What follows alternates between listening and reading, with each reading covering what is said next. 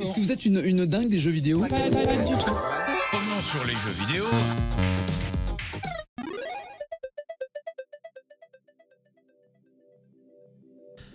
Bonjour, bonjour à tous, bienvenue dans cette série de podcasts. Ici, on va parler de jeux vidéo, d'histoire, d'enjeux économiques, de personnalités oubliées et de grandes aventures technologiques et humaines.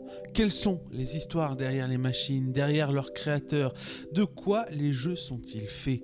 En 2019, l'industrie du jeu vidéo représentait 120 milliards de dollars pour presque 5 milliards de joueurs. Des gros chiffres qui représentent ce secteur, oui, mais le jeu vidéo, ce n'est pas qu'une affaire de business. C'est aussi un art qui raconte le monde, un outil formidable pour partager des idées et des émotions. Que ce soit pour une compétition de Fortnite dans une arena aux dizaines de milliers de personnes, ou dans le désert poétique du jeu vidéo ICO, chaque expérience nous dit quelque chose du monde, peu importe la cartouche, pourvu qu'il y ait l'ivresse. Et pour bien commencer, posons les bases avec le premier jeu vidéo de l'histoire sur oscilloscope, Tennis for Two.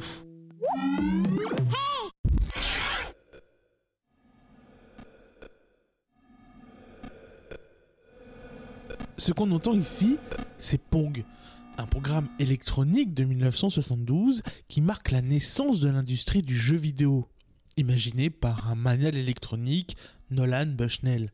Avec Pong, Bushnell signe la naissance d'une grande société de jeux vidéo dans le siècle précédent, Atari. Pourtant, Pong n'est pas le premier point de repère historique du jeu vidéo, loin de là. D'ailleurs, sa mécanique de jeu, autrement dit son gameplay, est directement copiée sur le premier jeu vidéo datant de 1958, Tennis for Two.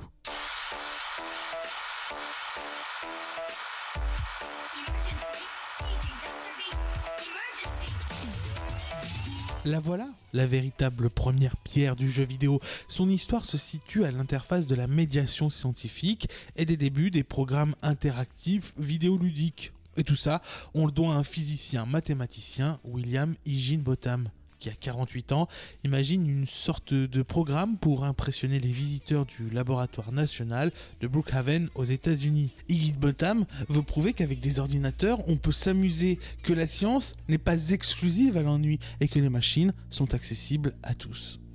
Et pour mettre au point cette idée, il va combiner un oscilloscope à des ordinateurs analogiques faisant apparaître une ligne horizontale séparée par un petit trait vertical.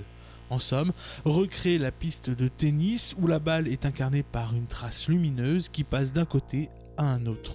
Les visiteurs du laboratoire de cette année-là ne s'en remettront pas.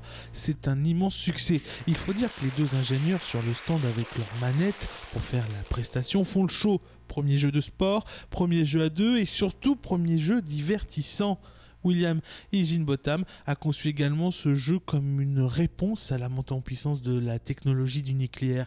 Le physicien ne pense pas à breveter son idée, laissant comme nous le disions les entrepreneurs d'Atari, notamment William Bushnell, commercialiser bien des années après le fameux Pong, un jeu sur le même principe, mais cette fois sur des véritables bornes d'arcade colorées et bruyantes, censées renvoyer le flipper et la table de billard à l'arrière-boutique.